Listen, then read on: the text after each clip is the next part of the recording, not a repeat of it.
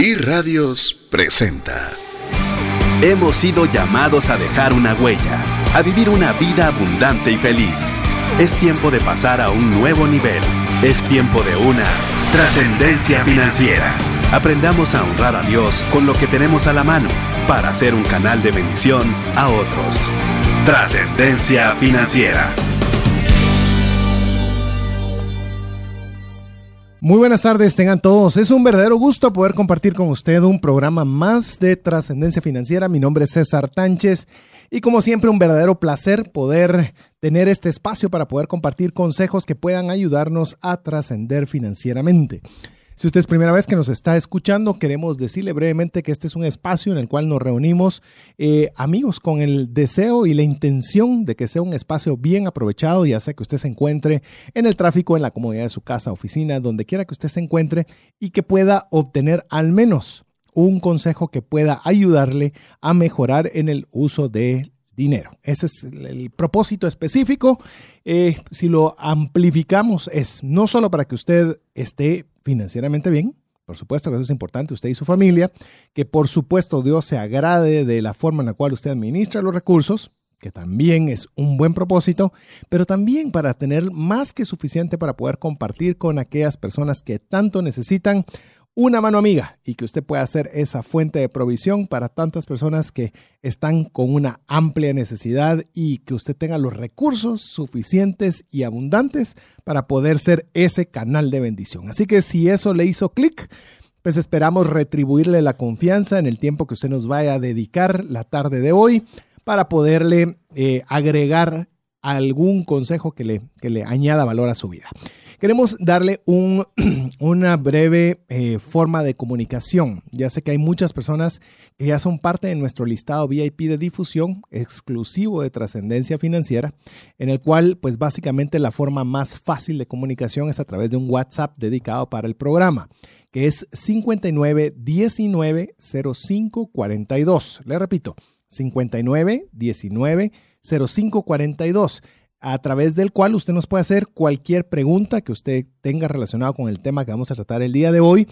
O más aún, también si usted quiere recibir eh, cualquiera de todos los materiales que generamos para ayudarle a mejorar en el uso del dinero, es muy fácil. Usted si no tiene consulta, simplemente nos pone su nombre, apellido y con eso usted ya es parte de nuestro selecto grupo VIP de difusión de trascendencia financiera.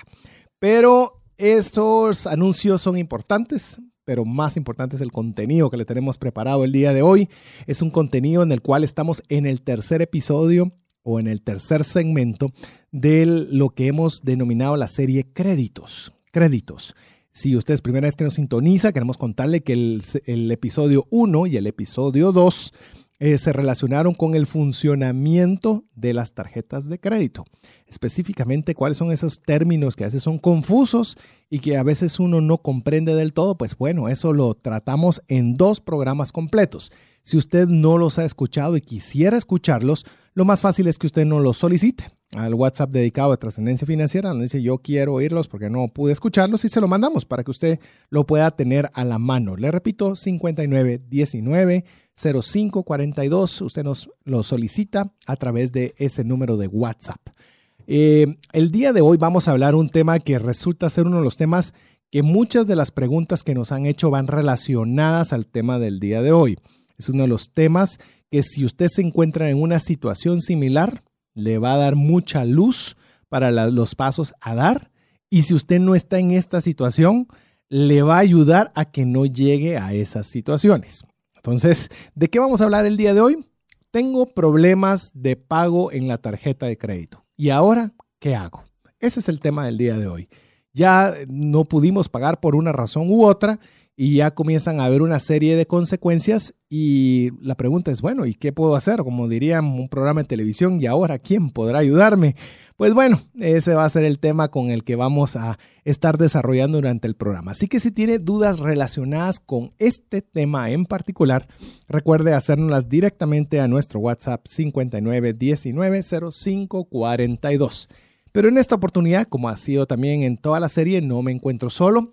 Hoy no tengo un invitado, hoy tengo la dicha de poder tener dos invitados aquí en cabina, dos personas que tienen una amplia experiencia en este tema y que seguramente nos van a poder dar extraordinarios aportes al respecto. Voy a iniciar por mi izquierda, en la cual se encuentra el licenciado Rodolfo de León, con quien básicamente eh, es abogado, es abogado y notario, es parte del bufete de León Rodas y también es gerente de la empresa Defensa de Capitales. Conforme vamos, a, o mejor voy a dejar que él les cuente brevemente una, una introducción adicional a lo que ya pude haber dicho de mi primer invitado y así él pueda saludar directamente, saludarle directamente. Muchísimas gracias, César. Te agradezco mucho. Pues eh, así es, tal y como lo estás explicando, eh, tenemos ya cuatro años como Defensa de Capitales, Sociedad Anónima, de estar en el mercado y en breve salimos por una necesidad latente. Eh, la mayoría de las personas, abogados, contadores o personas que se dedican al tema de la cobranza, lo han hecho de una manera desproporcional. Y cuando salimos a hacer una pequeña, a revisar los procesos judiciales, eh, la mayoría de las personas no se defienden. Ya te estoy hablando cuando ya hay un proceso de demanda. Y tampoco había nadie que los pudiera llevar de la mano a un camino de una negociación sana cuando todavía no hay demanda, sino en el cobro administrativo. Entonces, el expertise realmente de defensa de capitales se ha basado en el poder negociar las deudas en, la vía administrativa y el poder ya defender judicialmente cuando ya hay demandas presentadas en contra de las personas. Así es, y vamos a ir, incluso usted pudo haber escuchado varios términos de los cuales yo tengo dudas, de los cuales no comprendo qué diferencia hay en una y en otra, pues bueno, de eso es lo que vamos a desarrollar durante el programa. Así que eh, también tenemos, tengo el gusto también de poderles presentar a mi otro invitado el día de hoy, que es el licenciado Jaime Osorio, que también es abogado y notario, tiene ya casi 11 años de ejercicio profesional, ya lo va a ver usted en la fotografía cuando somos en redes, no creería usted que tiene 11 años de ejercicio en, esta, en esta área profesional tiene también su doctorado en Derecho en la Universidad del País Vasco, asesor jurídico de varias instituciones de gobierno y corporaciones guatemaltecas. Adicional, es catedrático y asesor de tesis a nivel de maestría en dos universidades del país, a lo cual le podemos sumar muchas cosas más, como presidente de la Junta Directiva de la ONG Campeones en Acción, líder de la base 2 en Fusión.Roosevelt, de, de la Iglesia Vida Real, entre otras. Pero su conocimiento principalmente va a ser de mucha ayuda para el tema que tenemos el día de hoy. Bienvenido, Jaimito. Gracias César, Rodolfo. Un gusto estar acá en Ilumina FM y poder compartir eh, lo que Dios nos ha, dado, ¿verdad? Que es el conocimiento profesional y también basados en la experiencia tanto propia como en la asesoría de muchas personas que han padecido estas situaciones que por desconocimiento eh, son sometidas a cuestiones que de pronto les afectan no solo en lo económico, sino también familiar, social y hasta profesional. Así que vamos a hacer algo muy interesante el día de hoy y mantengan la sintonía. Así es, así que con ya habiéndole presentado a nuestros amigos en cabina el día de hoy, queremos recordarle que si usted tiene una consulta específica sobre el tema de hoy, tengo problemas de tarjeta con la, de pago con la tarjeta de crédito, ahora qué hago, pues bueno, háganos al WhatsApp dedicado de trascendencia financiera 5919 0542. Así ya nos están comenzando a enviar algunas inquietudes o tan solo saludándonos. Recuérdenos que si usted no tiene ninguna duda o comentario, también usted puede escribirnos para que le podamos enviar todo material que tengamos a disposición para la mejora de las finanzas personales. Así que arranquemos con el tema. Vamos a ir por pasos. Eh, la tarjeta de crédito ya en los programas anteriores comenzamos a describir que bien utilizada es una herramienta eh, muy favorable. Pero cuando comenzamos a hacer un mal uso de la misma, comienzan a haber cargos por financiamiento, cargos moratorios, administrativos, eh, etcétera, etcétera, etcétera. Entonces resulta que se vuelve un manejo eh, más complicado si lo utilizamos con el financiamiento y ya no digamos si comenzamos a incumplir con las responsabilidades que traen innata las tarjetas de crédito. Ahora bien, resulta que esos compromisos, por la razón que sea, que vamos a ir adentrándolo un poco. Eh, me quedé sin trabajo, me cambiaron los recursos, eh, ganaba más, ahora estoy en otro trabajo donde gano menos. Eh, por necesidad, y lo digo entre comillas, pues no todos son necesidades, ¿verdad? No todos son necesidades por las cuales uno puede meterse en financiamientos complicados con las tarjetas de crédito o asumió demasiadas tarjetas en su momento. Llega un momento en el cual sucede el problema. Empezamos a ya no poder pagar una tarjeta de crédito y comenzamos a tener algunas de las consecuencias que vienen a raíz de no pagarlo. Yo creo que aquí tal vez, eh, a menos que ustedes, amigos, nos, me, orienten de lo contrario, creo que aquí empieza el tema de caer en mora.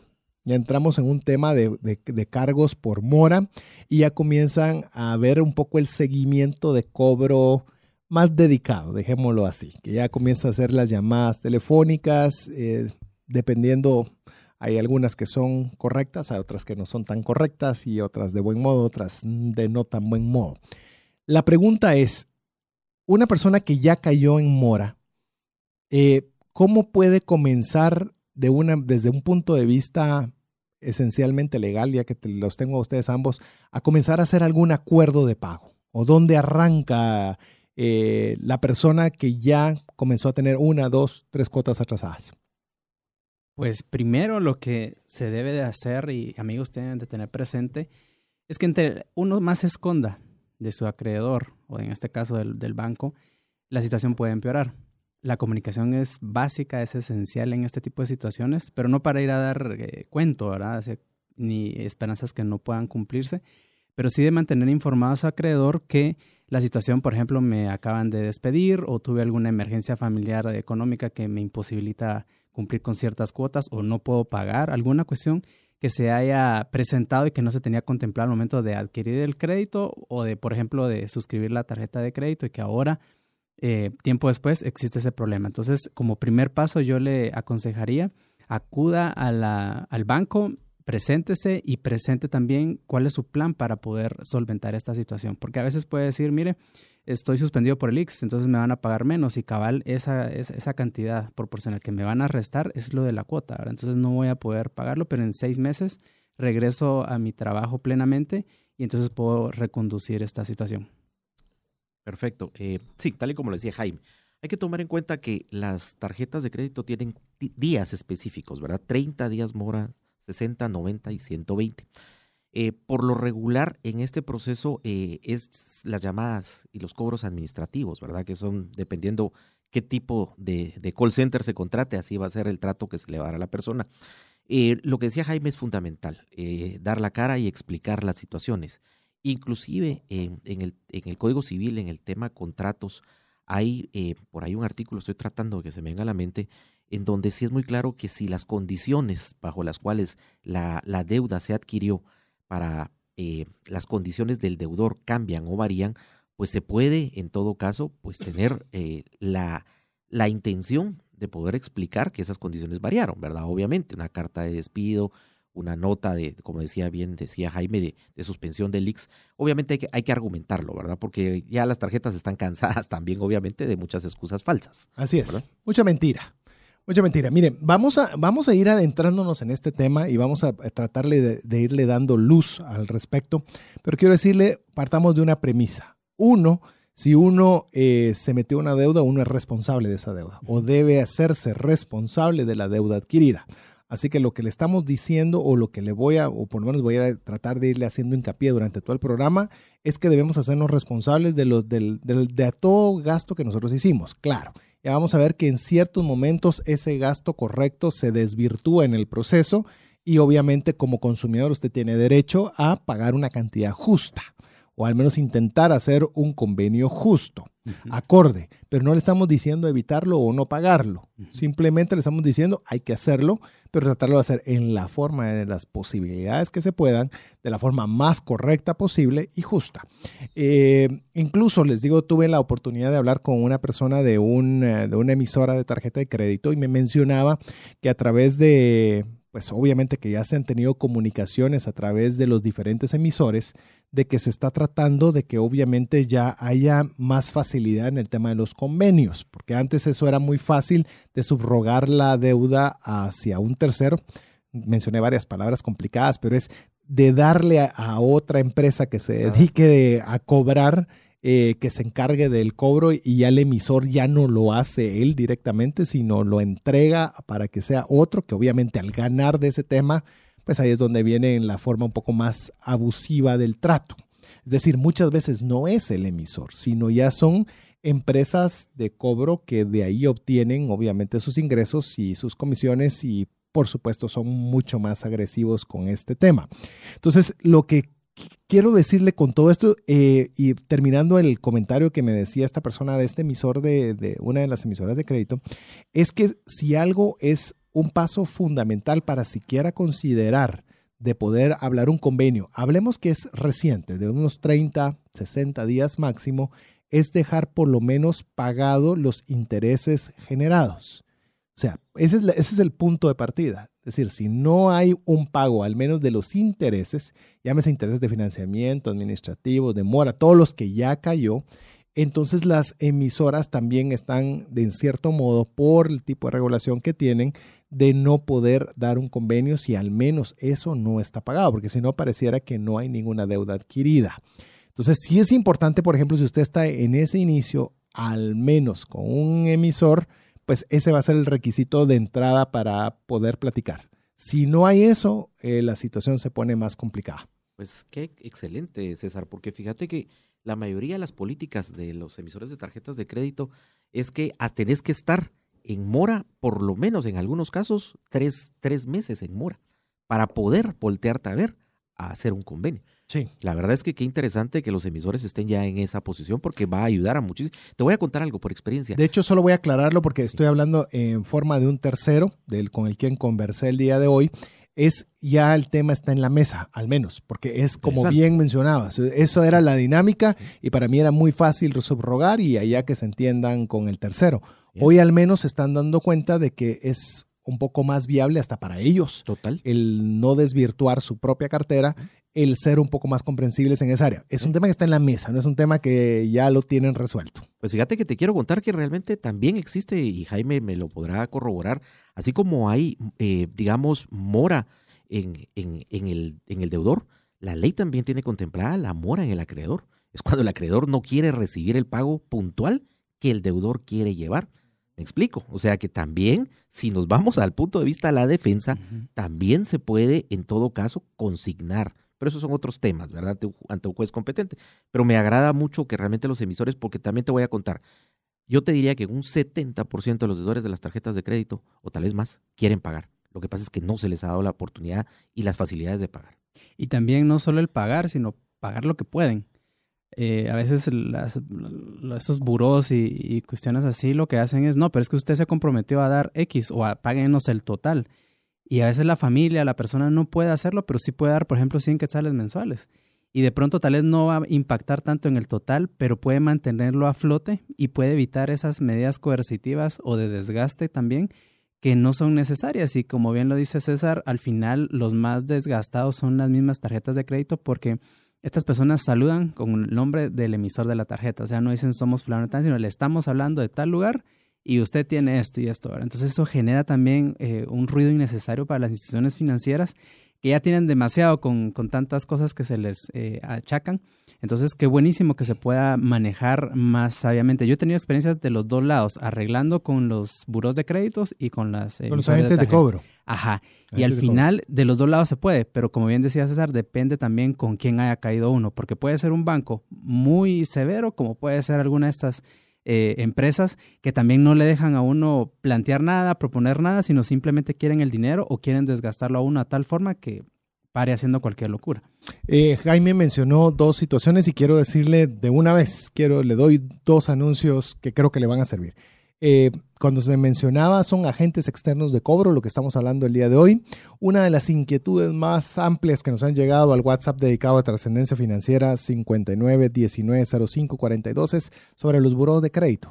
Queremos decirle que vamos a tener un programa específico para hablar de buros de crédito. Así que eh, vamos a tener una persona que trabajó por muchos años en un buro de crédito. Le digo, hoy conseguir eh, la comunicación para que una persona que activamente esté trabajando en un buro de crédito hoy por hoy es casi misión imposible, así que tuvimos que recurrir a una persona que trabajó en ese medio en el pasado, así que conoce bastante sobre el tema, así que no se lo puede perder, ya le vamos a decir cuándo. Eh, Jaimito mencionaba otra cosa, quiere que se le pague de contado. Ya vamos a tener también, ahorita solo estoy dando pinceladas de los programas que vienen, vamos a tener también eh, instituciones que pueden dar facilidades para consolidación de deudas. En los cuales con muchas facilidades se puedan dar una posibilidad de consolidación de deudas y como las herramientas que vamos a ver el día de hoy, usted diga, ok, hay una herramienta en la que puedo bajar mi deuda, Sí, pero ¿y cómo hago para pagarla de contado si no puedo? Hay unas instituciones que pueden darle esa plata para que le quede de una forma que usted pueda pagar. Es decir, Queremos darle todas las herramientas posibles. Lo único que nos va a tener que tener paciencia con los episodios que vamos a estar teniendo, así que usted no puede perderse nuestra emisión de todos los miércoles. Y si quiere escuchar los programas en diferido, pues la forma correcta es que usted sea parte de nuestra lista VIP de difusión. Repito nuevamente, 59190542 es nuestro WhatsApp. Ahí nos pone su nombre, apellido y con eso le mandamos todo lo que tengamos. 59190542. A ver, empecemos con uno de los términos que que se oyen muy técnicos eh, y que quisiera que les vayamos encontrando un poco de forma. ¿Qué son los plazos de cobro administrativo y cuáles son esas etapas? Bueno, mira, básicamente cuando estamos hablando de los plazos de cobro administrativos, eh, estamos hablando de las políticas internas de cada institución financiera. Cada una tiene diferentes políticas, ¿verdad? Algunos, como bien decía Jaime, son más eh, amplios, más permeables y otros tienen mucha rigidez. Eh, básicamente ellos van tratando la mora a 30 días, 60, 90 y 120. Por lo regular, la mora hasta 120 la manejan a través de sus propios o internos call centers, ¿verdad? A través de sus... ¿Hasta 120 en tu experiencia? En algún momento, no te estoy hablando de todas, pero la mayoría son hasta 120. La mayoría es 120 lo máximo. Así es. A partir de ahí ya tercerizan, ya empiezan a buscar a otro, a una empresa de cobro que también yo tengo por ahí mis, mis, dudas legales, eh, qué, tan, qué tan legal es que un tercero cobre una deuda de un banco. Pero eso es otro tema también amplísimo. Eh, a partir de ahí empiezan ellos ya a utilizar todos los mecanismos de, presión psicológica, la verdad. Disculpa, te, puedo hacer una, una, interrupción. Decís respecto de la duda de que puede haber un agente de cobro externo por lo menos en el tema cuando llenas una solicitud y firmas para poder que te entreguen tu tarjeta de crédito, parte de las mismas eh, te estipulan que facultas al emisor de subrogar una deuda. ¿Eso no es desde ya una autorización de tu parte para que haya un, un tercero cobrando si fuera necesario? Fíjate que eh, si es bajo la premisa de la voluntad de las partes, pues sí, es ley entre ellas y sí se puede hacer. Pero fíjate que hay por ahí un articulito, eh, cuando no pasó la ley de tarjetas de crédito, eh, le dieron una pincelada, hicieron una reforma al artículo 45 de la ley de bancos. Y ahí empiezan ellos a normar un poquito más, a darle un poquito más de apoyo al deudor. Por ejemplo, ya solamente se pueden hacer dos llamadas al día telefónicas. Solamente se le puede cobrar al deudor, al titular, porque ahora, y inclusive lo siguen haciendo, llaman a tu papá, llaman a tu vecino, llaman a tu jefe inclusive. Eh, yo he tenido casos hasta donde llaman al jefe de recursos humanos y le dicen, mire, que la empresa pague la deuda después que él se quede pagando. A tus referencias bancarias que diste en su momento. Exactamente, así, a las referencias bancarias. Entonces, eso ya no se puede. ¿sí? En teoría.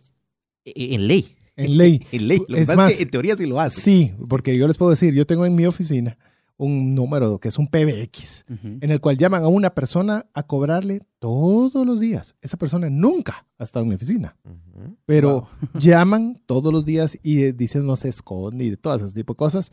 Pero dice uno, ¿cómo pueden ni siquiera tener el dato correcto ni, ni creernos de que no existe la persona? Pero bueno. Y fíjate que tal vez un poquito ampliando ese tema, eh, que no es este tema, pero sí es de muy de fondo.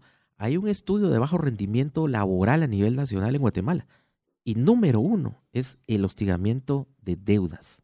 Entonces, eso también está afectando. O sea, si te das cuenta, es un impacto financiero, no solo para el deudor, sino también para las empresas. El, trabajador no está concentrado en lo que tiene que hacer. Entonces, el resumen es, y tal vez responder a tu pregunta muy puntual, eh, en, este, en esta reforma menciona de que solamente va a poder cobrar el titular de la deuda. Ok. Sí, y para agregar, eh, lo que dice Rolf es, bien eh, atinado, porque al final es, es es un punto ciego de pronto en la legislación y, los contratos pueden decir una cosa y tal. Del otro lado, tal vez eh, los bancos podrían decir, sí, esto es como un factoring. Yo estoy vendiendo la cartera de, créditos y recupero una parte y ya, si este buro hace más dinero de lo que ya está tasado la deuda, pues enhorabuena. Por ese lado es que también ellos lo manejan. El asunto es eh, las malas prácticas que ellos tienen. Porque, por ejemplo, yo también como empresa... O sea, ¿te referís a las malas prácticas de los agentes externos de cobro? Exacto. Ajá. ok. Porque sí lo pueden hacer. Digamos, si yo tengo una empresa y tengo muchas facturas por cobrar, se los puedo vender a Rodolfo y si es y te un hace millón, un descuento de pues una dame cantidad. 500 mil y vos puedes ganarle millón y medio, por ejemplo, o por lo menos Pero a el mí me doble. urge el dinero ahorita. y yo me capitalizo. Puede ser que así lo estén manejando, yo soy Sí. más de ese criterio, pero el punto es eso, no hay eh, políticas adecuadas, ellos les da igual, o sea, bueno, ahí están, esos son clientes irrecuperables o que no sirven para nada y al final son personas, no son números ni son casos, ¿verdad? Entonces sí es bien complicado, pero principalmente creería yo que lo que tiene que verse también es que la persona tiene que reordenarse, tiene que dar la cara y tiene que estar presta a tomar eh, acciones que sean sacrificios de pronto para poder salir de esto. Les digo esto porque a veces nos, eh, nos preguntan y tal, pero mire, ¿por qué no vende su carro? Ah, no, usted, pero ¿cómo va a quedar a pie?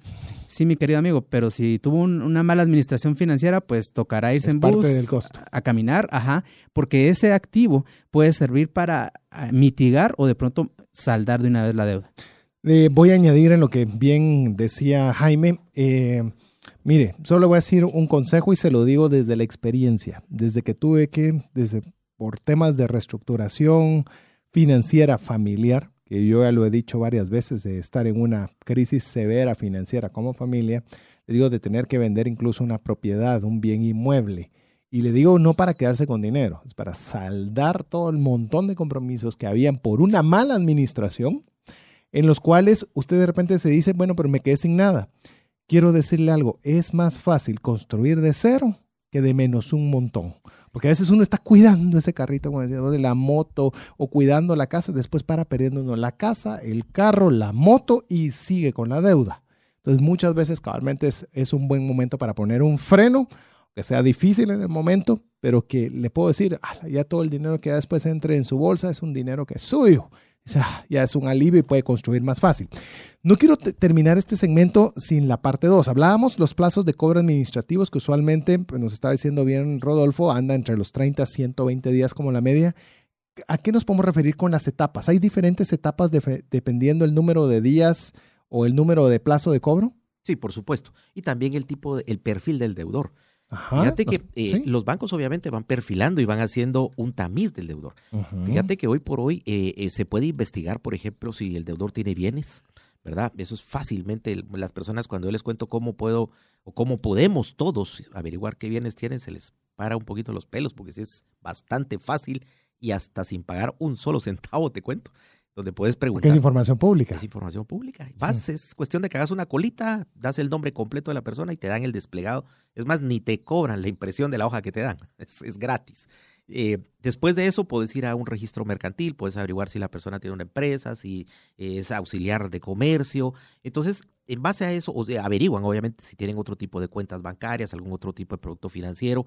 Entonces, ellos van perfilando obviamente al tipo de deudor.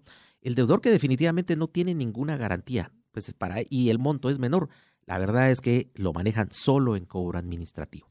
Cuando ya el deudor eh, brinca que hay una propiedad, un bien inmueble, cuando ya le brinca de que Es atractivo. exactamente tiene un trabajo que ya lo ubican perfectamente, pues obviamente ahí ya van con presiones diferentes, ¿verdad? Entonces sí, definitivamente sí hay etapas en base a tiempos, en base a montos y en base a la calidad del deudor, si es o no recuperable la deuda, ¿verdad? Ahora, solo perdón, yo quisiera regresar un poquito a la parte anterior porque no quisiera que, que las personas que nos están escuchando puedan cometer algún arrebatamiento, como vender una casa o vender un carro para salir de la deuda. Si lo hacen, tengan claro que pueden llegar a negociar con el emisor de la tarjeta pago contado, pero con descuentos que sean verdaderos y reales. Yo les digo, por experiencia, pago contado cash, hemos podido llegar a negociaciones hasta del 50, en un caso del mejor, el éxito que hemos tenido es el 60% pago, pago en efectivo. No vayan a pagar la totalidad porque entonces ahí no hicieron buen negocio. Vamos a ir por partes. Con esto vamos a regresar. Si usted quiere saber este tema de cómo poder negociar un descuento, un descuento de la deuda, porque hay veces las deudas eran, es lo típico que, que, que, me escriben, mire, es que yo debía mil y de repente ahora tengo que cobrar 25 mil. Pues bueno, en estos casos, eh, si bien es cierto que tomar medidas extremas, estoy totalmente de acuerdo con lo que dice Rodolfo, yo le aconsejo primero, eh, escuche el programa, vea exactamente Excelente. cómo va a ser ese descuento. De hecho, vamos a dar la referencia de Rodolfo al regresar también para que si usted tiene algún caso en particular que quiera ver con él, específicamente lo pueda hacer y una vez lo tenga y sea de contado y no tenga la plata, espérese el próximo programa, los próximos programas, porque le vamos a decir cómo puede conseguir esa plata. Adicional a poder vender su casa o carro, quizás lo puede hacer a través de una institución financiera y que pueda ser todavía un costo más favorable para usted. Así que Ténganos paciencia. Usted, pues sí, pero es que me están llamando todos los días. Lo han estado llamando tal vez los últimos tres meses. Ténganos paciencia una o dos, tres semanas más para que usted tenga todas las herramientas seguidas para que pueda tomar una buena decisión. Antes de escuchar la buena música que usted siempre disfruta y de buenos mensajes a través de este medio, queremos decirle que usted puede también escribirnos cada una de sus inquietudes sobre este tema o simplemente dejarnos su nombre y apellido para ser parte del de nuestro listado VIP de difusión de trascendencia financiera, donde le compartimos los audios para que usted lo pueda escuchar posteriormente cada uno de los programas y así también pueda, podamos compartirle cualquier consejo relacionado con el buen uso del dinero. Apunte bien, tiene listo ahí su teléfono, tiene ahí listo su papel y lápiz. Escríbanos al WhatsApp 59 19 05 42. Le repito, 59 19 05 42 Quiero decirle que es una cantidad impresionante de consultas y preguntas que están viniendo. Esperamos que durante el transcurso del programa vayamos resolviendo la mayoría y si no, le vamos a dar los contactos para que usted pueda ahondar tanto en este programa como con cualquiera de nuestros expertos el día de hoy. Vamos a buena música aquí en 98.1 FM. Hola, te saluda César Tánchez y tengo una pregunta para ti. ¿Te gustaría ir más rápido y más lejos en tus finanzas? ¿Te gustaría tener finanzas saludables y mantenerte así? Esa es la razón por la cual te animo a que tú puedas profundizar cinco pasos para una vida abundante y feliz a través de leer este libro con el mismo nombre, más rápido y más lejos en sus finanzas. Estoy convencido que este libro te ayudará a establecer tu propósito, a liberarte de gastos y de deudas y de muchas herramientas que serán importantes para que puedas tener una vida abundante y feliz. Puedes adquirir este libro en las principales librerías de Guatemala y si tú vives fuera de las fronteras de nuestro país, puedes hacerlo a través de Amazon en versión digital o en versión física. Espero que tú puedas disfrutar de esta experiencia para tener una vida abundante y feliz. WhatsApp exclusivo para trascendencia financiera. 59190542.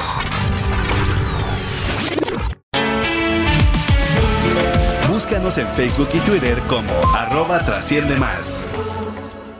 Estamos muy contentos de poder contar con el favor de su audiencia, su servidor César Tánchez y hoy en compañía de Rodolfo de León y Jaime Osorio en el que, con el tema Tengo problemas de pago en la tarjeta de crédito. Ahora, ¿qué hago? Queremos agradecerles a cada una de las personas que nos están escribiendo al WhatsApp dedicado de Trascendencia Financiera 59 muchas de ellas con preguntas y algunas de ellas únicamente dejándonos su nombre y apellido para ser parte de todo lo que podamos compartirle a través de ese medio que le ayude a mejorar el uso del dinero. Las dos son perfectamente válidas. Así que lo animamos a que usted nos pueda escribir. Le repito nuevamente, si lo dije muy rápido, 59 19 05 42. Ahí esperamos que nos envíe usted el WhatsApp y estemos en constante comunicación a través de ese medio. A ver, hablamos eh, respecto de no pagar la totalidad si usted está pensando incluso vender su casa, carro, porque ya quiere salir de ese problema que a veces le puede quitar el sueño y otras veces también, eh, para que podamos eh, ver que hay situaciones en las cuales se puede negociar podemos llegar a tener algún tipo de negociación para no pagar esa totalidad. De hecho, de alguna forma, a veces muy incisiva, será la palabra que voy a utilizar esta vez, le dicen, mire, pero si me paga X cantidad, le bajo X para que usted me pague, pero me tiene que pagar ahorita, porque si no es ahorita, eh, no sucede. A ver, en la práctica, ¿qué podría ser una persona que desea solventar su situación, pero tener un, un monto justo? Porque hay momentos en los que esa cantidad perdió proporciones y se fue una cantidad que no corresponde a lo que se adeudaba, incluso con los intereses calculados. Bueno, mira, primero, primero, primero, básicamente, fíjate que es necesario que asistan y soliciten su historial crediticio ante la Superintendencia de Bancos. Es una entidad pública, no les cuesta un solo centavo, lo único que tienen que llevar es su DPI y los atienden muy rápido. Es una institución, la verdad, muy ágil. Eh, y a partir de ver el historial crediticio, que en teoría digo en teoría, debería de coincidir con el mismo monto que le están cobrando, ahí debería de empezar a ver si los montos son reales. Yo te digo que el 98% de los casos que he visto, el monto que les cobran administrativamente no es igual al monto que está en el historial crediticio. Y tampoco es igual cuando demandan. Entonces, ahí es donde, ahí es donde empieza ya lo que hay que analizar. Y voy a hacer una pausa ahí. Eh, vaya, está en la Superintendencia de Bancos, es una ventanilla que está abierta en horario, creo que es de 8 a 4, si no estoy mal. Usted llega, únicamente presenta su DPI y ahí puede saber usted todo lo que debía, lo que va a deber, no, pues, eh, ahí lo sabe todo, se lo dan eh, inmediatamente y es sumamente práctico. Inclusive hay a veces deudas que han estado, bueno, ahí va a tener todo su récord crediticio muy rápidamente. Sí, es de lunes a viernes de 8 a 4, es en el Centro Cívico, a la par del Banco de Guatemala, cerca de la MUNI de la ciudad capital. Y si eh, nos escuchan en, algún otro lugar que no sea aquí en la ciudad, pueden eh, eh, ingresar a cid.gov.gt y ahí hay eh, teléfonos para que ustedes puedan llamar y puedan empezar a gestionar esta cuestión. Ojo que también el trámite es personal y tienen que llevar su DPI. Así es, tiene que llevar su DPI, solo usted puede hacerlo. Así que vaya, hágalo. Es una buena costumbre hacerlo. Así que ya tenemos el primer paso para iniciar todo este proceso de negociación. Fundamental. Segundo, exigir, realmente exigir a la entidad crediticia que le dé el detalle de la deuda no el monto frío le llamo yo, sino que le diga cuánto es el capital, cuántos son los intereses, cuántos son los intereses moratorios, un desglose, así es Jaime, un desglose. ¿Y lo dan a tu experiencia? Y no lo dan, lamentablemente no lo dan. Algunas instituciones sí lo dan, algunas, porque yo creo que... Fíjate que si no lo dan, entonces cuando usted llegue a la CIP puede presentar la denuncia respecto a esto porque ellos al final son auditados y son supervisados por ellos. Entonces yo puedo decir, mire, mi banco emisor X, yo le he propuesto que le puedo pagar de esta forma, yo le he dicho que me diga cuánto es lo que debo, así como bien lo dice Rodolfo, y me han denegado la información. Y eso para ellos, tal vez usted dice, pero soy una hormiga, no se van a fijar en mi caso, pero esto incide y esto afecta y va creando antecedente o precedente para lo que después pueda ser alguna sanción más fuerte. Totalmente de acuerdo. Y fíjate que también estamos perdiendo un poquito, eh, hay una ley específica que en Guatemala la deberíamos de utilizar más, es ley vigente, que es la ley de protección al consumidor. Y ahí específicamente te dice que dentro de las características de todo tipo de servicio de crediticio financiero, te tienen que entregar una copia del contrato, del contrato, bajo la cual estás pactando. Y eso es importantísimo y no se termina haciendo. Contrato que tiene que estar registrado en la superintendencia de bancos, como cuando ustedes ven Em, eh, los contratos de seguros y todo eso, hay una resolución de la superintendencia. Y si no lo tienen, entonces ahí está eh, la presunción de que el contrato debe ser interpretado en el sentido más favorable, en este caso al, al tarjetaviente. Y deberían de acudir también a la, a la DIACO para presentar ese tipo de denuncias también en la, en la zona 4. Hay dos sedes en el registro mercantil y también en Plaza, Centro Comercial Plaza Zona 4 o diaco.o.gt e infórmese y active, porque al final esas cuestiones, aunque se vean que tal vez no le van a dar seguimiento, pero sí afecta. Entonces, eh, pida copia de su contrato también. Si usted ahorita no tiene estos problemas, pero dice voy a sacar una nueva tarjeta de crédito o no sé qué, pida eh, ese documento para tener claro a qué se está eh, metiendo y también verifique que el documento no vaya en blanco. No firme un, un contrato donde, mire, después nosotros le ponemos los datos, usted solo firme porque así le damos ya en dos días la tarjeta por favor no cometa ese error, porque ahí le pueden poner, mire, el 500% va a ser de interés y, le van a decir, sí, pero usted lo firmó. Entonces ya empieza usted a discutirse eso con el banco emisor y para qué caer ese punto, pida su copia de contrato. Sí, yo creo que vamos, vamos, vamos con los puntos. Primero es pida su récord crediticio ante la Superintendencia de Bancos. Ya le dijimos, es gratuito, personal y solo tiene que presentar su DPI. El segundo que nos mencionaba bien Rodolfo es solicitarle a la gente de cobro el desglose del cobro total, no cuánto es lo que le están pidiendo que pague.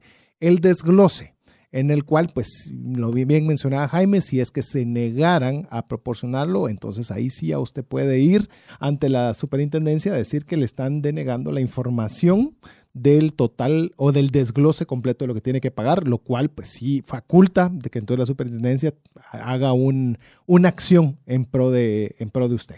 Correcto. Otra cosa que también es bien importante, en este desglose, en la parte administrativa, yo he visto que cobran costas procesales, fíjate, y cobran honorarios profesionales. O sea, si el cobro es administrativo, las costas procesales no proceden, porque las costas procesales son cuando uno como abogado ya gestionó ante un juez competente. Ojo, costas procesales y honorarios es sinónimo, por favor, porque yo he visto en desgloses en donde ponen costas procesales 500, honorarios profesionales 500, total 1000 duplican. O sea, eso es otra cosa que es importante que se tome en cuenta. Después de eso, Si tiene el dinero en efectivo, llegue con toda la tranquilidad a negociar con el agente emisor directamente. De preferencia, no lo haga con las personas que le están tercerizando y que les están cobrando. Hágalo directamente con la persona, que el, emisor de la tarjeta, y dígales que usted tiene el dinero en la bolsa y que se los puede pagar en ese momento si es posible, pero que necesita un descuento real y verdadero. Obviamente todo lo demás que le están cobrando son, es una ganancia extraordinaria para la tarjeta de crédito.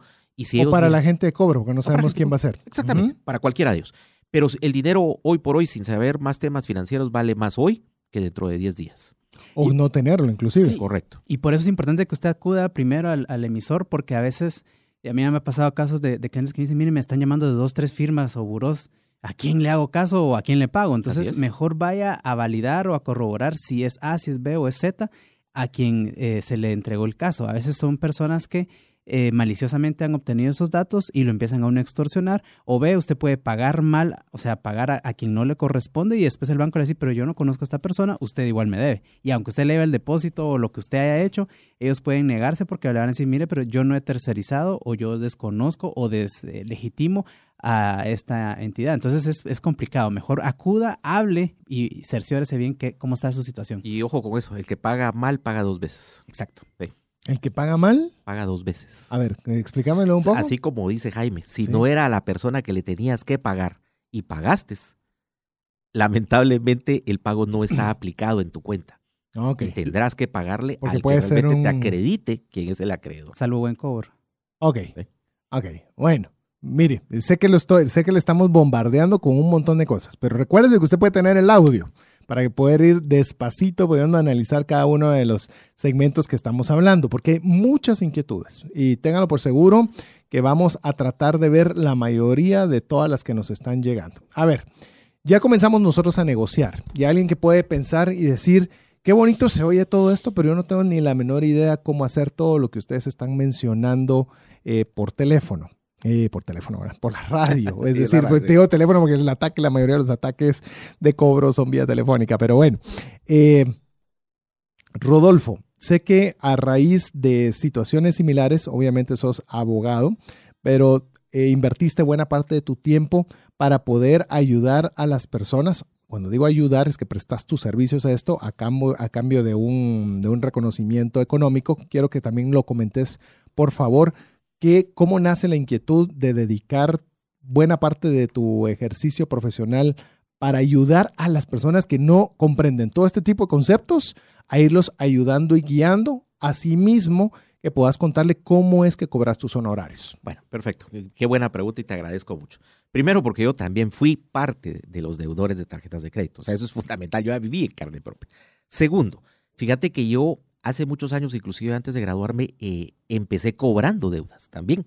Entonces, conocía la interioridad de todas, digamos, los em, artilugios que podríamos llamar para el tema de cobros, ¿me entendés? Porque el cobro no solamente es judicial, sino también hay un cobro psicológico. Entonces, llegó un momento donde mi moral, y aquí ya viene la parte espiritual que te quiero contar tanto a, César como a Jaime y, a las personas que nos están escuchando, donde mi moral dijo, no, ya no, o sea, no puedes seguir haciendo lo que estás haciendo. Y llegó un momento posterior en donde dije, hay que hacer las cosas diferentes. Y que hacerlo diferente, era defender a las personas que se les cobraba. Ahí empieza el proceso de defensa de capitales. Cuando empiezo a hacer el proceso de empresa como tal, mi primer problema es, bueno, ¿y ahora cómo le cobra a las personas que deben? De hecho, expertos me dijeron, mira, la, idea es muy buena, pero ¿cómo si la gente ya debe? O sea, ¿cómo te van a pagar honorarios por esto que vas a hacer? Entonces, fíjate que empecé a adecuarlo como que si fuera un servicio de, un doctor, de un médico. ¿sí? Hay una consulta donde dependiendo de la calidad del doctor, pues tu consulta es de X cantidad de, dinero. Por la consulta. Por la consulta. Y si te quedas ya en el tratamiento, que sería ya como cliente, pues obviamente hay un agregado, pero significa que nosotros ya te representamos. Nos dejas firmada una carta poder con firma legalizada, porque si no también no me voltean a ver a mí estas personas con las que voy a negociar. A partir de ahí, si nosotros logramos el poder negociarte en la vía administrativa, en el cobro administrativo, o si es ya una demanda, nosotros lo que terminamos cobrando es el 15% de lo que nosotros te evitamos pagar. Hablemos que son 10 mil la deuda, por poner cualquier ejemplo, y lograste 50% de descuento por mencionar un número. Sería el 15% de los, De los cinco- 50. de los, de- de- perdón, de los 5 mil. Sí, De los sí, 5,000. Sí, sí, de los- de los- así es. de los 5 mil que te ahorraste. Así es, exactamente. Y es más, ni siquiera es sobre la totalidad, porque uno me dijeron, no, hacerlo sobre la totalidad, pero fíjate que no, porque eh, entonces voy a volver a crear a otro deudor, no sé si me explico. Entonces yo después voy a tener que cobrarle a él y el objetivo, obviamente es una empresa mercantil que obviamente tiene un lucro porque es, es la normalidad, pero tampoco la intención es aprovecharme de como lo están haciendo. Lo estás haciendo bajo resultados, por lo que estoy entendiendo, porque eso obviamente es un Así es. resultado. El primer pago, de hecho, cuando, no sé si lo puedo decir al aire, el- Sí. el, monto. Cuando tú me buscas y quieres la, hacer la asesoría, son 300 quetzales. Si tú te quedas conmigo y me firmas ya eh, la carta poder confirma legalizada, son 500 quetzales, son 200 quetzales más. A partir de ahí yo empiezo a negociar.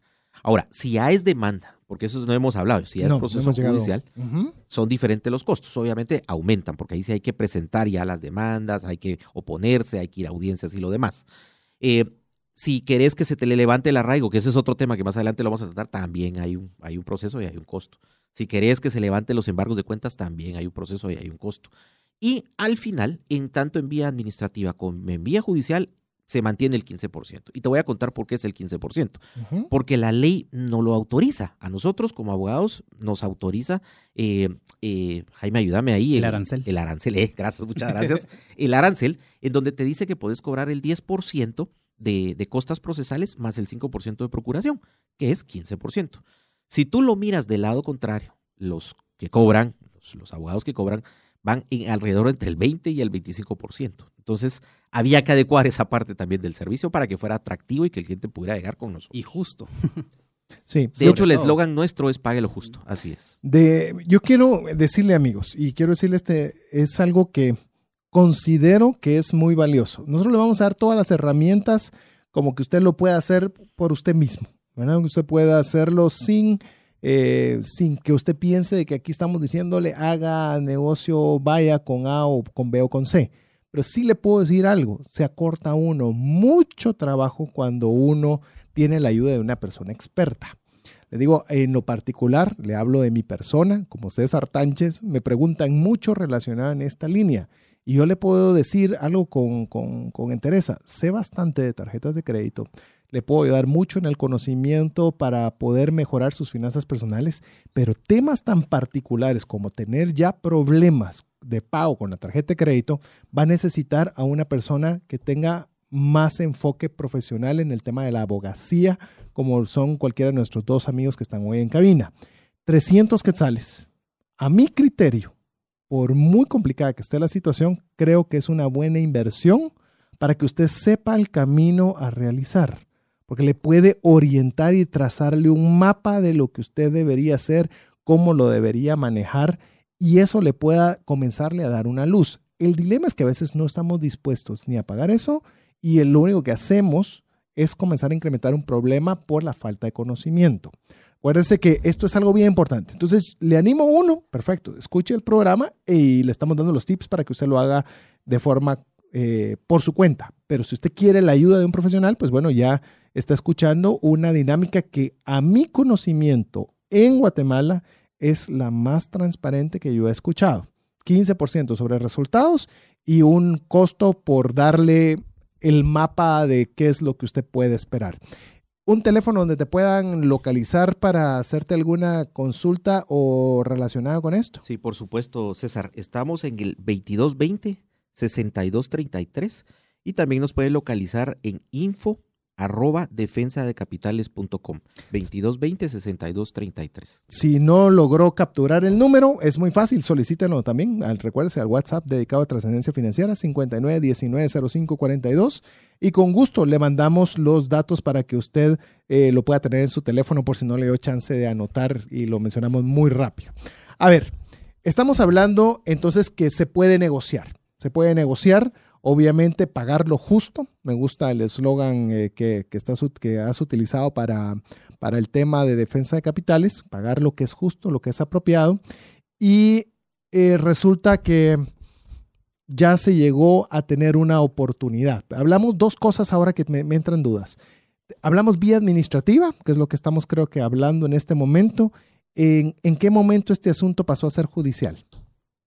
Pues primero cuando se desesperan también los, los agentes bancarios. Yo he tenido casos en donde pasan cuatro o cinco años y le siguen cobrando, le siguen cobrando.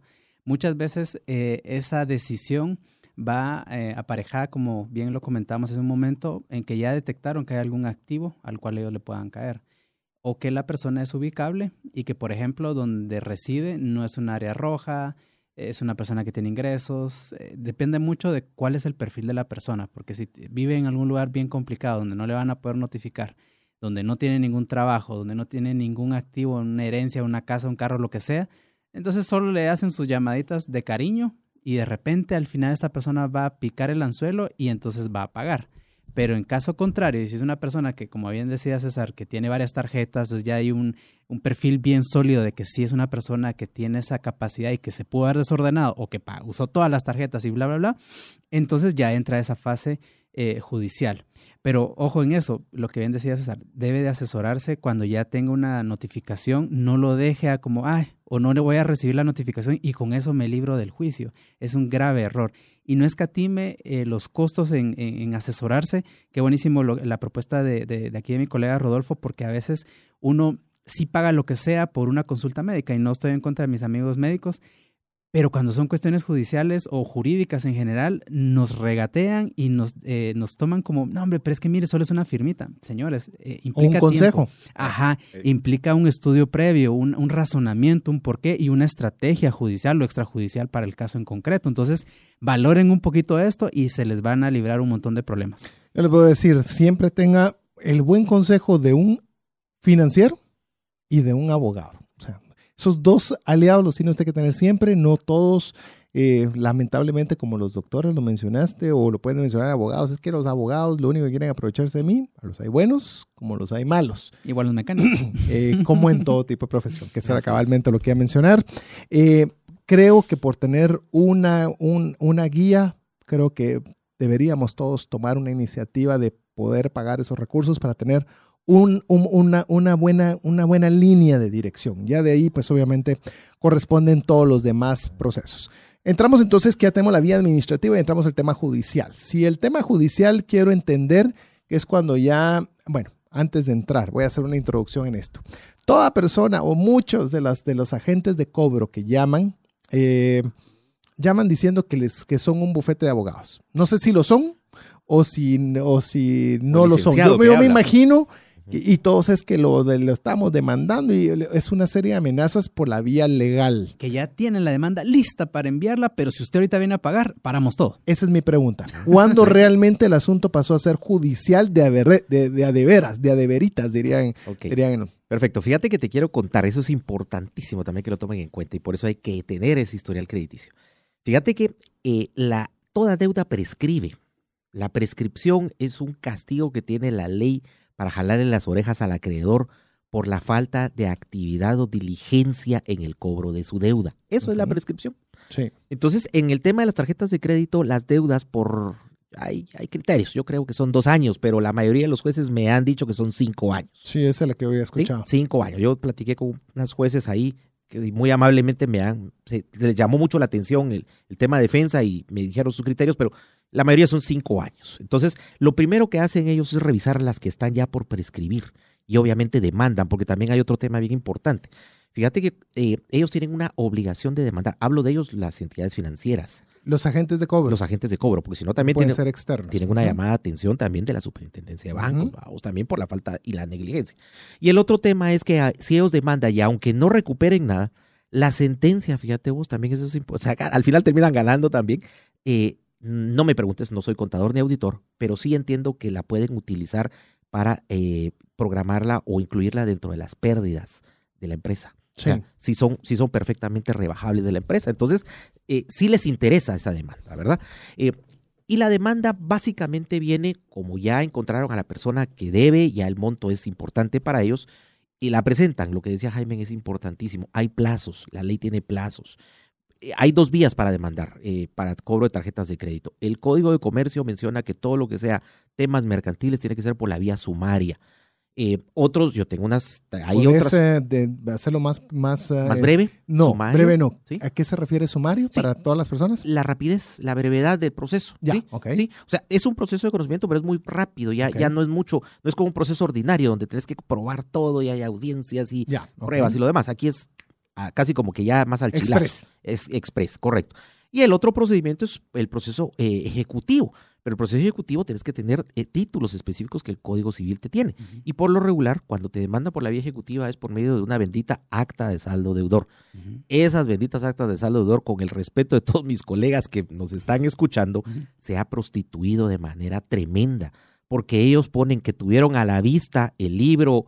Fíjate que inclusive yo ya he votado varias y les va a pasar el chivito. Escúchenlo porque al final esto es público y lo que queremos que la gente entienda. Que tuvieron a la vista el libro diario de Falso. contabilidad.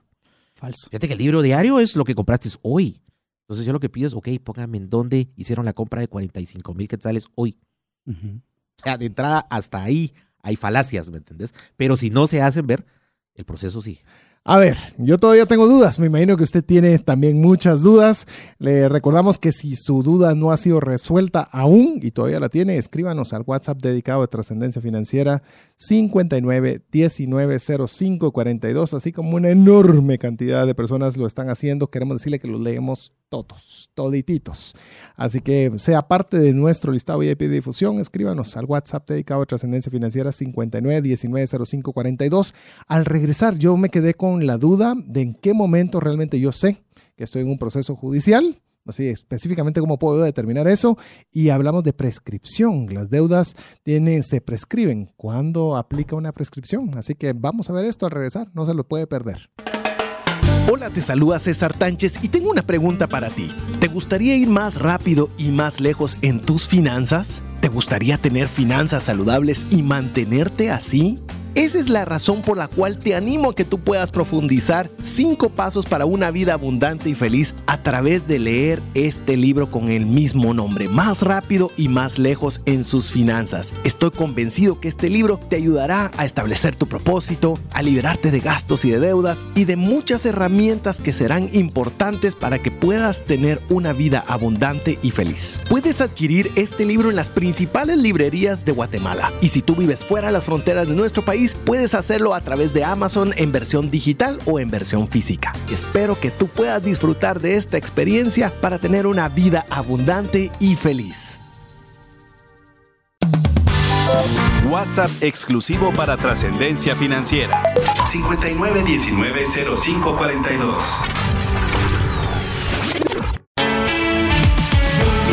Búscanos en Facebook y Twitter como arroba trasciende más. Es un verdadero gusto contar con el favor de su audiencia. Espero que el programa le esté siendo de ayuda y bendición. Si usted no se encuentra con el, con el problema que estamos tratando el día de hoy, que es cuando ya usted ya no pudo pagar su tarjeta de crédito y qué pasos puede dar, pues enhorabuena, que sirva de un buen conocimiento de las, de las consecuencias que usted pues está evitando al utilizar bien o no utilizar su tarjeta de crédito. Y si ya está en esta situación, pues bueno, qué pasos puede dar por su cuenta o también que, que sepa que existen personas y medios para que usted pueda solicitar una consultoría al respecto. Hoy me acompañan, le recuerdo, Rodolfo de León, de Defensa de Capitales, quien es la persona que también buena parte de su ejercicio profesional es para dar asesorías en esta vía. Ya él lo mencionó previamente, cobra una cantidad de 300 quetzales por esa, por esa consulta inicial para conocer su caso y en caso decidir usted eh, aceptar su consejo durante todo el proceso, pues su retorno inicial es el 15% sobre lo que le logre descontar de la deuda. Así que si usted considera que le gustaría que él le pueda atender particularmente con su situación eh, particular, 2220-6233 es el teléfono directo de su oficina para que usted pueda hacer cualquier consulta. Si no le dio chance de anotarlo, consúltenos, pídanoslo por favor al WhatsApp dedicado a trascendencia financiera 59190542. También me acompaña Jaime Osorio, también abogado y el conocimiento, amo, nos está dando un espectro legal de qué hacer cuando ya estamos en una situación complicada y por supuesto su servidor César Tánchez. Bueno, estamos nuevamente en materia. Solo quisiera que nos dejamos la inquietud antes de, de retomar el tema sobre el tema de la prescripción de una deuda. a ver, ¿cuándo prescribe una deuda? Quedamos en que más o menos, de acuerdo a los comentarios, pueden ser cinco años. Pero ¿qué más o menos son los requisitos para que una deuda se considere que se puede prescribir? Una deuda prescrita es aquella que no ha sido cobrada y se cobra a través de, la, de trabar esa, esa demanda, como le hemos denominado. Y el hecho o que ningún uno- tipo de comunicación. eso no aplica. O sea, eso judicial y procesalmente no tiene efecto de que me llamen todos los días y a cualquier hora, pero sí afecta el que ellos hayan presentado una demanda, sea o no notificada la parte, ahí está ya precluyendo ese, ese beneficio para la parte acreedora. Entonces es importante tenerlo en consideración. Es decir, que una, una, si pues un ente financiero podría, para evitar que esta deuda se prescriba, pues tratar, de, aunque sea lo que sea, de tener algún tema judicial Para asegurar su para derecho, sí. asegurar su derecho de prescripción. Sí. Solo, perdón, ¿Sí? pequeñito No, por favor. Que Jaime Sí, no, continúe. por favor. Eh, es por eso que a veces te llaman y haga un pago aunque sea de 100 quetzales. Porque eso sí, para, eso sí para la prescripción. Ah, ya, Sí, también un los pago, abonos. Un abono te para la prescripción. Entonces, yo no sé si ustedes... Entonces las notificaciones no aplican para el tema de la prescripción. Cuando ya notificaste es porque hay demanda. Sí, ahí ya. O sea, ya Mo. estamos hablando que hay demanda. Ya, ya tuvieron que haber entrado dentro del... Ah, no, me refiero de que te llamen. Mire, fíjese que usted me debe, eso no, afecta Ese es el cónyuge, me voy a ir porque me caes mal. Y No, solo lo amenaza y lo amenaza y no lo hace. Ah, Pero ya. el que se llevó sus cosas, eso ya es la demanda. Y ahí sí ya nos rompimos. los Ya. Un abono, ok. un abono antes O de un que abono. prescriba, sí, sí, sí, sí interrumpe la prescripción. Perfecto, interesante. Entonces, con esto estamos ya al tema de la demanda. Vamos con la demanda, eh, porque todos dicen que están demandando, o buena parte de la forma coercitiva de la llamada estoy demandando. La demanda, según entiendo, y quiero que ustedes me aclaren, es cuando usted recibe, fo- formalmente recibe un documento donde le quieren embargar el salario, le quieren embargar la casa, le quieren embargar algo, donde ya hay una, donde se inicia un tema judicial en el cual le exponen ante un juez o es un juez el que emite ese Tiene. documento. Tiene que ser un juez. Ok, Así tiene que ser un juez. Ya, Por sí. favor. O sea, así que quede bien claro. Sí, tienes razón, porque podría los abogados de la agencia de cobro mandar una notificación, la cual no aplica como tema Que judicial. lo hacen. Eh, sí, Con cabalmente. formato de. Correcto. Así es. Nota Pero- de cobra le ponen. O podrían, de cualquier otra forma, Notificación judicial. usted Sí. tiene que saber que para que haya un tema judicial tiene que venir de parte de un juez, ¿correcto? Afirma. Incluso las firman los abogados de ellos, esas notas. Y eso los asustan, hasta se las llevan a, los, eh, a las direcciones de recursos humanos de, las empresas y va creando un, problema. Pero realmente la demanda es aquella, eh, aquel acto en donde el acreedor, en este caso particular, está requiriendo la intervención del juez porque hay un litigio, hay un problema entre las partes y está reclamando su derecho. El hecho de que se haya demandado ante un tribunal tiene que ser civil, como le decía mi colega Rodolfo, eh, implica también que le van a notificar el contenido de esa demanda. Es lo que se le llega a entregar a su trabajo o a su, a su residencia. Esa notificación es para ponerle en conocimiento y para que usted también esté habilitado a ejercer los derechos procesales que le asisten. Perfecto. Entonces hablemos que ya hay una demanda judicial y entonces puede uno pensar, ok, pensémoslo, tal vez una de las situaciones más complicadas de una persona, ¿me pueden embargar mi salario? Si la respuesta es sí, eh, ¿hasta qué monto pueden o hay un porcentaje en el cual puedan entrar sobre mi salario, etcétera? Cuénteme un poco con el tema de lo que son los embargos. Perfecto. Espe- Y haciéndole tal vez un énfasis con el tema de los salarios, que es quizás donde más le asusta o le preocupa a las personas. Excelente. Eh, mira, el continente aquí es, eh, se llaman medidas precautorias. Y son precautorias porque también me gusta aclararlo mucho, es porque el proceso no ha terminado. El hecho que te demanden no significa que sos realmente deudor del monto que dicen que te están demandando. Es un poquito como el tema de presunción de inocencia, me explico, que también ha sido muy de moda en otro, en otro Mm. ambiente. Es más penal, pero también se aplica aquí. O sea, que te demanden no significa que debes, ni tampoco significa que debes el monto que te están Ni que seas culpable lo que te están Ah, diciendo. Totalmente de acuerdo. Por eso es el derecho constitucional de defensa. Por eso es que tenés que defenderte. Eso es lo que yo siempre. La cultura de defensa capital es de la a las personas debe, ok, pero defiéndase, que sea justo, ah, póngase en proporcionalidad con el acreedor.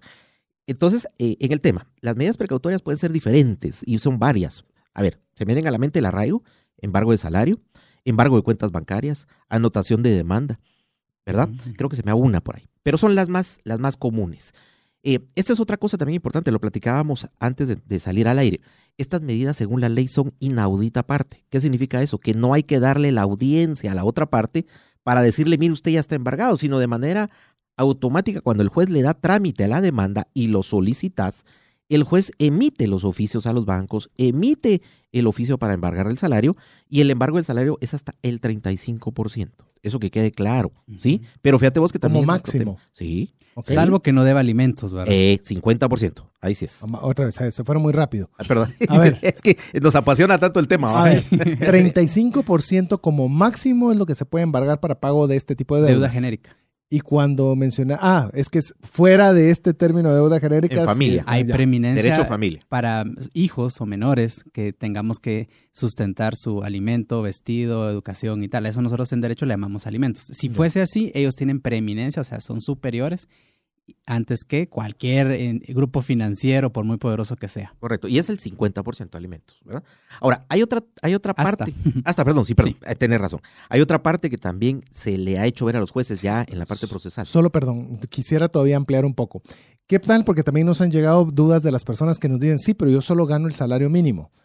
No importa el monto del salario, 35% podría ser el embargo. No.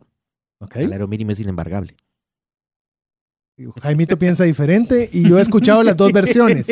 Pero es interesante, amigos, para que ustedes puedan, puedan tener este espectro, para que vean que aquí entre dos profesionales hay diferentes puntos de opinión. Es interesante. ¿Cuál es tu opinión, Jaimito? Eh, en específico con, con lo que estamos ahorita en el tema, es discutible por la razón de que previamente se hizo un estudio económico al respecto y hay una validación de capacidad de pago. Entonces, si así fuera, entonces no debieron de haber otorgado la, la tarjeta de crédito. Y dos, en cuanto a alimentos, ahí sí, aunque usted gane 100 quetzales, pues eh, ese 50% Se eh, se lo tienen que dar. Ajá. Es un derecho eh, constitucional de pronto, ¿verdad? Pero sí hay que considerar eso y yo le quisiera agregar ahí algo, eh, no menosprecie o, o no, no, no tenga esa consideración tan baja a veces con asesoría eh, jurídica, porque de pronto usted puede ganar este juicio por un tecnicismo, como habrá visto en las películas de pronto. Ellos también pueden eh, tropezar y por alguna cuestión pequeñísima, usted puede salir librado del 100% de la deuda o de la obligación, pero obvio, tiene que tener esa asesoría. Entonces también acuda, sea eh, más estratégico. Puede ser de que ellos en alguna cuestión fallaron y usted puede decir, miren, salí libre de toda esta situación. Sí, y eh, recuerde que también si ya está en un tema de demanda, pues sí va a tener costos. Por supuesto, va a necesitar la representación legal para cada uno de los procesos citatorios, escritos. La y ley lo exige que, que vayas acompañado con un abogado. Ok, sea, entonces de- sí. sí. podría ser los resultados que bien dice Jaime, Sí. pero también usted tiene que tener a consideración que eso conlleva eh, un costo financiero que vale la pena. Eso sí le digo, no vaya con cualquiera, no vaya con cualquiera. Por eso, por lo menos las dos personas que les, les estoy eh, teniendo la oportunidad de compartir aquí hoy en cabina son personas que, por lo menos les puedo decir, pueden o tienen el corazón de poder ayudar adicional a que esto sea un tema también que tengan un recurso económico al respecto. Bueno, yo interrumpí con, el, eh, con la duda sobre el 35% del salario, que si el salario mínimo es embargable o no. Tu opinión era que no es embargable. No es embargable. Y eh, en el tema que Jaime comenta, el licenciado eh, Osorio comenta, en el tema de alimentos sí, pero en el tema de deudas, el salario mínimo no es embargable, como no lo es las jubilaciones y las pensiones. Es decir, Ojo un jubilado que está recibiendo su pensión ya no debería aplicar este porcentaje. No, o sea, no hay embargo sobre su salario. Es inmune, pues. Sí. Así más Así es, eh, Ajá. qué bonita, excelente palabra, Jaime. Así es, inmune. Sobre, el, sobre la pensión, Sí. más sí sobre sus cuentas bancarias y si tuviera alguna propiedad. Ahí sí. No hablamos de propiedades, pero me imagino que entra el tema de las propiedades también. Anotación de demanda, correcto. Así es. Ya que estamos hablando de, de embargo, para que la gente nos entienda qué es eso, es la retención por mandamiento de un juez o autoridad competente de los bienes del demandado para que eh, conforme a la cantidad que se tenga se asegure el resultado del proceso. No Eh, quiere decir de que ya perdí esas cosas, sino es para poder asegurar las resultas del proceso. Buenísimo. buenísimo. Excelente observación. Es decir, Excelente. eso eh, cuando estamos haciendo embargo es que se está teniendo en custodio, podríamos decir. Sí, un, re- depósito. un depósito. Es un depósito. La ley le menciona. Es más, perdona, eh, cuando se embarga, Ajá. al cajero pagador de la empresa o al gerente general, si fueran cuentas del banco, se le nombra depositario. Y el depositario es una persona que tiene una responsabilidad Es un Bien cargo, seria. de hecho. Es bien seria. No es nada más. Yo he, yo he tenido casos donde bancos de una vez inclusive han pagado la totalidad y ahí hay una, apropiación y retención indebida en contra del gerente general, representante legal. Es decir, que cuando llega una notificación de embargo de salario, por ejemplo, a una, a una empresa, cualquiera que ésta sea, esta debe retener la cantidad que el juez especifica dentro, del, dentro de esa notificación y ese dinero ya que no es para pagarle a la otra contraparte, sino es como un... Se queda congelado. ¿Esa parte qué, la, qué hace la empresa con ello? ¿Lo deposita ante un juzgado o simplemente tiene que hacer la retención en espera de una notificación a futuro? Lo guarda y espera instrucciones del tribunal. Contablemente haces la separación, lo descuenta Sí. como la orden que le, le- le dio el juez en espera de la resolución final para decidir qué hace con ese Y capital. en el caso específico del salario, el resto se lo tiene que pagar. O Sí, sea, a veces sí. cometen esa torpeza también. Le quitan todo el salario, es que mire, me llegó esta situación y lo deja sin su, su, sin su alimento básico, ¿verdad? Y segundo, no pueden venir, como dice Rodolfo, a pagarle a la tarjeta de crédito o pagarle a cualquier acreedor porque es que, mire, me llegó esto. No, tiene que esperar la instrucción del juez, que le va a llegar otra notificación en donde va a decir, deposite, eh, libere o lo que tengan que hacerse. En ese momento que habla Jaime es cuando ya hay sentencia. Entonces ya el embargo ya es definitivo, así le llama la ley. Media vez no haya sentencia, el embargo es precautorio. Es un, a ver, Ya a ver, en buen chapín, Sí. es un buen chapín. Sí, sí. En cu- es un cuchubal, pues, o sea, que estás guardando mes a mes del salario, porque el salario es un, te llama de tracto sucesivo, o sea, que es uno, dos, tres meses, que se va guardando. Incluso consideren esto también. A mí me sucedió que por eh, ese, ese embargo que se decretó, no avanzó el proceso, pero con todo lo que se le fue debitando a la persona, ya se había pagado la deuda. Entonces, de pronto puede ser su caso también así. Mire, yo llevo ya dos años que me están embargando y, y así estoy y ya sobreviví, ya hasta me adecué mi presupuesto en función a esto. Puede verificar cuánto es lo que le han estado debitando. De pronto ya terminó de pagar la deuda y hasta se están pasando de, lo que le correspondería y puede liberarse del proceso por ya haber sido eh, recibido o retenido este dinero. Lo que tiene que hacer es solicitarle al juez que eh, acceda el acreedor a este dinero y finiquitar el proceso. Ahora, hablemos eh, un poco eh, siempre en esta vía de las medidas precautorias. ¿Qué pasa cuando hay embargo de cuentas? ¿Qué pasa con el embargo de las cuentas? ¿Te pueden embargar el- la totalidad de tu cuenta? ¿Hay un porcentaje o cómo funciona con las cuentas? Sí, fíjate que básicamente eh, el embargar una cuenta en términos legales y técnicos es más sencillo que embargar un salario. Para embargar un salario tenés que tener bien el detalle, el nombre de la empresa, cuánto trabaja, en dónde trabaja, el puesto y lo demás. Si está Eh, en planilla. y si está en planilla, correcto. Mientras que embargar una cuenta es solicitar que, que se emitan los embargos correspondientes a los diferentes bancos del sistema. Así es como lo pones en la demanda. Entonces lo que hace el juez es que te emite los 23 bancos ahí en el sistema, que estás más actual, 22, Eh, 23. sé los emisores de tarjetas de crédito X. son 17. Sí, Puede ser algunos que no hayan. Ujú. Ponerle Ok, que pero- son pero dos más. Pero como aquí es 19. embargo de cuentas bancarias, tiene que ir al gerente del banco. Sí. Entonces, y los van a repartir. Entonces, ahí es como yo le digo, pescar con atarraya, ¿verdad? Donde haya cuenta, ahí se congela la cuenta, ¿sí? Ahí se queda congelada. Ahora, ojo, por favor. Si nos están oyendo jefes de recursos humanos o gerentes generales o propietarios de empresas individuales, siempre confirmen, llamen, tómense el tiempo de llamar al juzgado o de mandar a alguien a confirmar que el oficio que emitió el juez es real. Porque en la práctica se ha visto que colegas inescrupulosos han hecho oficios con firmas falsas y sellos falsos de embargos de salarios. O sea, te lo digo, eso es serio. Y para contestar a tu pregunta, si, el sala- si lo que está embargado en la cuenta bancaria es producto de tu salario, ¿sí? Ajá. ¿Sí? Te- te- la mayoría, yo creía que el 95% Van por de los nómina, trabajadores va sí. por electrónica. Sí. ¿Sí? Te depositan directamente a tu cuenta. Si Ujú. tenés la certificación de tu empresa, que tu empresa te paga en el número de cuenta que está embargada, se le puede solicitar al juez por un procedimiento que libere la cuenta. Porque el salario no es embargable, bien como lo decía el licenciado Osorio, eh, en su totalidad. Porque ese es tu salario. Lo único es que te lo están depositando en tu cuenta Y se bancaria. tiene más de la cantidad que se deposita. Es hasta el monto que está en la demanda. Es decir, voy a poner cualquier ejemplo. Ah, perdón, perdón. Más el 10% de costas. Se nos está yendo esa otra parte. Que las costas son los honorarios. Eso también es cierto. Los jueces necesitan que se cubra, y así te lo dicen en los oficios, el monto del total demandado Más. el 10% de las costas procesales. Ok, es decir, que si yo tengo una cuenta de ahorros, hablar o una cuenta de monetarios, que creo que buena parte de los mensajes que nos entran es igual, y está la cantidad suficiente para la cantidad demandada, es decir, pueden embargar hasta el 100% de la cuenta, hasta por el monto demandado. ¿Es correcto? Sí, por el, más el 10%. Más el 10%. Así es. no llega al total de la deuda, igual pueden tomarme de la cuenta A, de la cuenta B, de la cuenta Así C, es. hasta sumar El 100. el 100% de lo deudado. 110. El 110. El 110.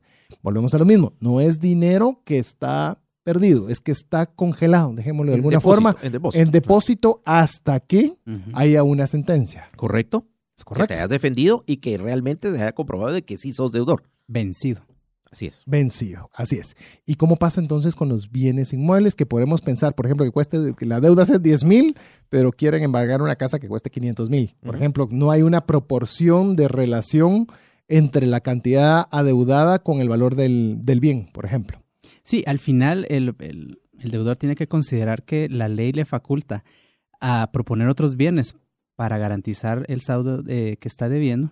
Puede también liberar las cuentas bancarias y así las puede eh, sostener con otro tipo de bienes. Digamos, si tiene un inmueble que de pronto le corresponde mejor tener eso ahí bloqueado, pero sus cuentas bancarias le sirven para su comercio, para trabajar, lo que sea, lo puede hacer también.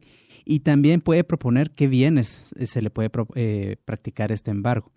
Y sobre todo, si ya llegó a la totalidad de lo que debe, lo del 110% que les estamos haciendo mención, puede liberar el resto de, de- de propiedades o de bienes o- que hayan sido embargadas para que él también pueda salir. Porque al final, ojo en esto, es ilógico que hagan una asfixia financiera en contra de- del deudor. O sea, suficiente castigo tiene con lo que esté pasando como para que le impidan trabajo, le impidan un montón de situaciones. Eh, y ese es un abuso que de pronto cometen también los emisores o los buros de crédito. Los agentes externos de cobro. Para emplear un poquito, eh, partamos de que al final los jueces son seres humanos y tienen un razonamiento lógico.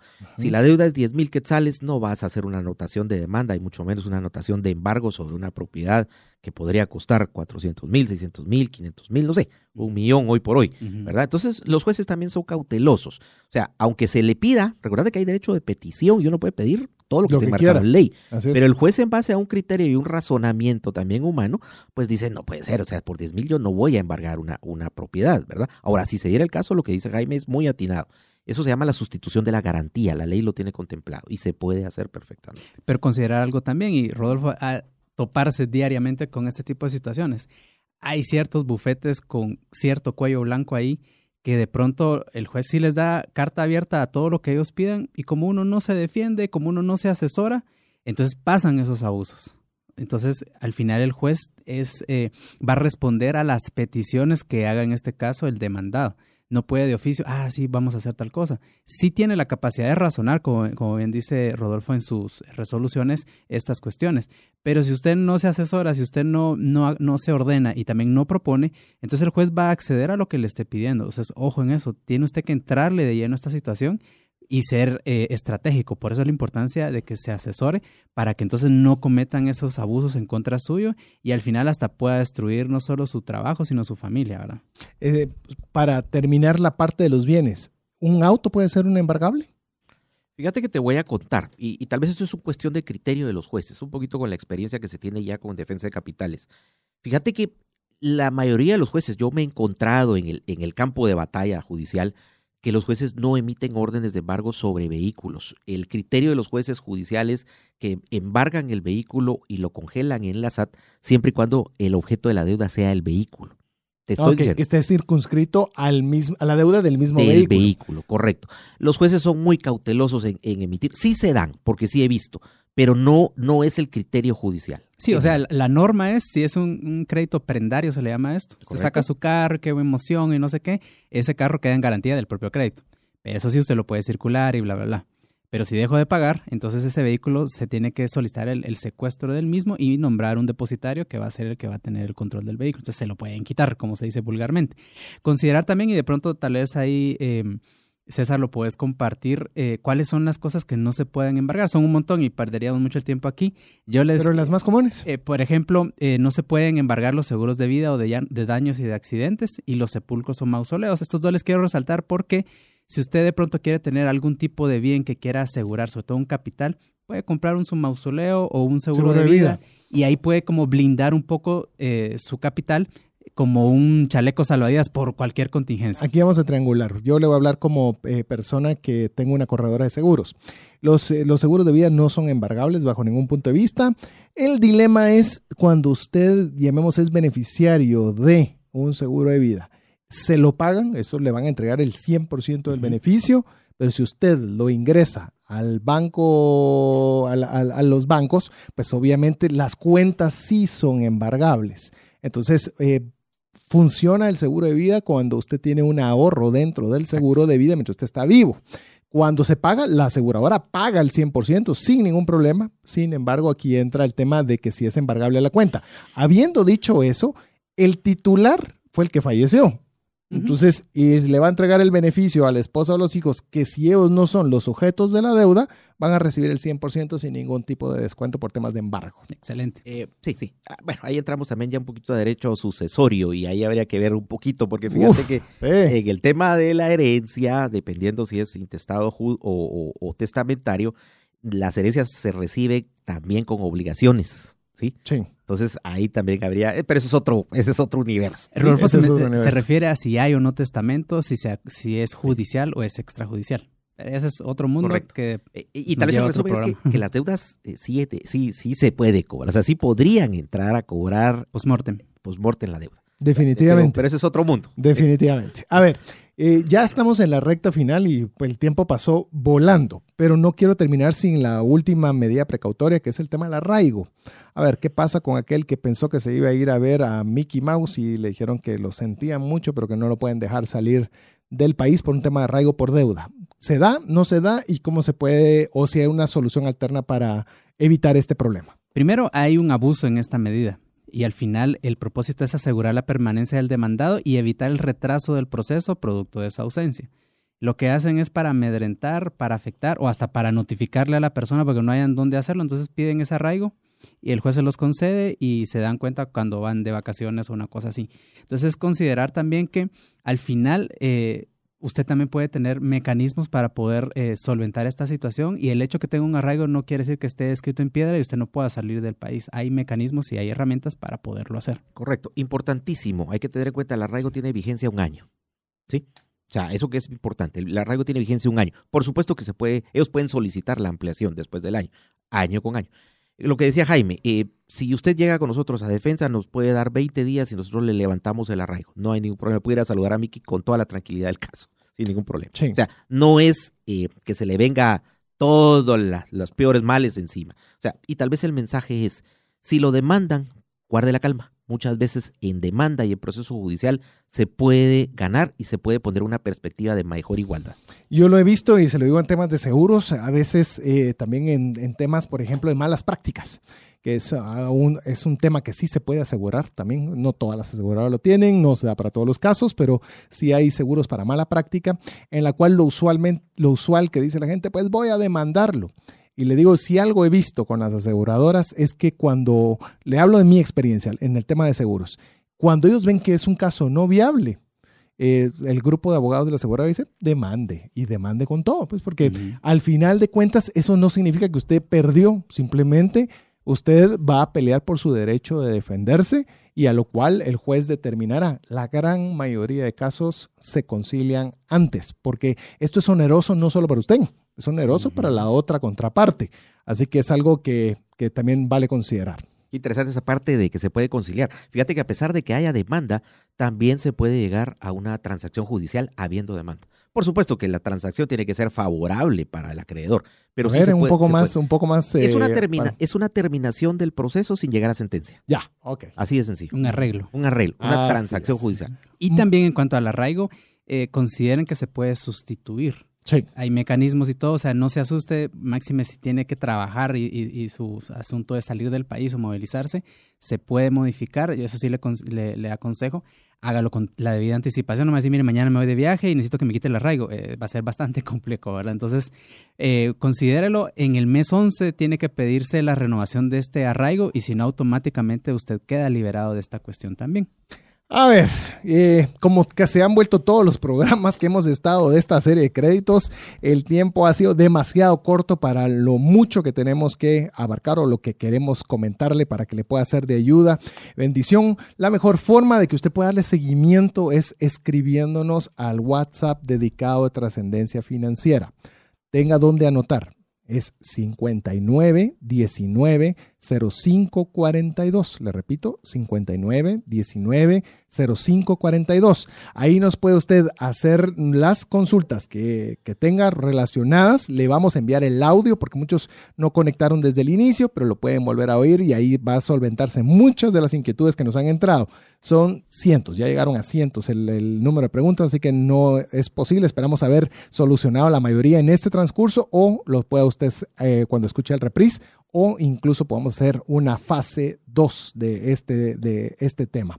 Le queremos recordar también el teléfono del de licenciado Rodolfo de León, eh, 2220-6233. Le repito, 2220-6233. Si usted quiere una consulta específica sobre este tema, eh, si usted ya quiere que le den un mapa de qué es lo que debe realizar para su caso en particular, quiero decirles algo que yo no hago muy usual aquí en el programa pero es importante pagar por conocimiento. Cuando uno no sabe y hay alguien que sí sabe, que le dé uno una luz y lo vaya guiando, eso tiene un precio mucho más allá de lo que uno paga, porque entonces ya uno tiene el panorama completo de qué hacer. Así que eh, quiero, hemos llegado al final del programa. Muchas gracias, Jaime, por estar con nosotros. Ha sido un verdadero gusto. Espero que no sea la primera ni la última.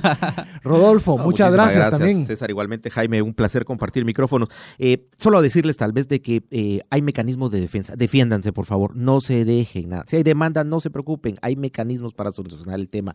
Por favor, favor, no tomen medidas extremas. Hay casos. Ni a la carrera. Sí, correcto. Hay casos de depresiones, hay casos de intento de suicidio, y hay diabetes, hay muchas cosas que de mal perder las cosas. Exacto. No, no, no. La vida no se ha perdido. La demanda no significa la muerte. Por favor, defiéndanse nada más. Y el conocimiento, que es lo que procuramos aquí en el programa, es que usted tenga conocimiento. Y conoceréis la verdad y la verdad os hará libres. Por eso queremos darle todo el conocimiento posible para que usted tenga las herramientas necesarias para tomar buenas decisiones financieras. Así que en nombre de Jeff en los controles, que gracias a mi estimado Jeff es que usted va a poder, si es parte de nuestro listado VIP de difusión 59190542, va a recibir ese audio el día viernes temprano para tener todo el fin de semana para escucharlo despacio y poder solucionar muchas de sus inquietudes.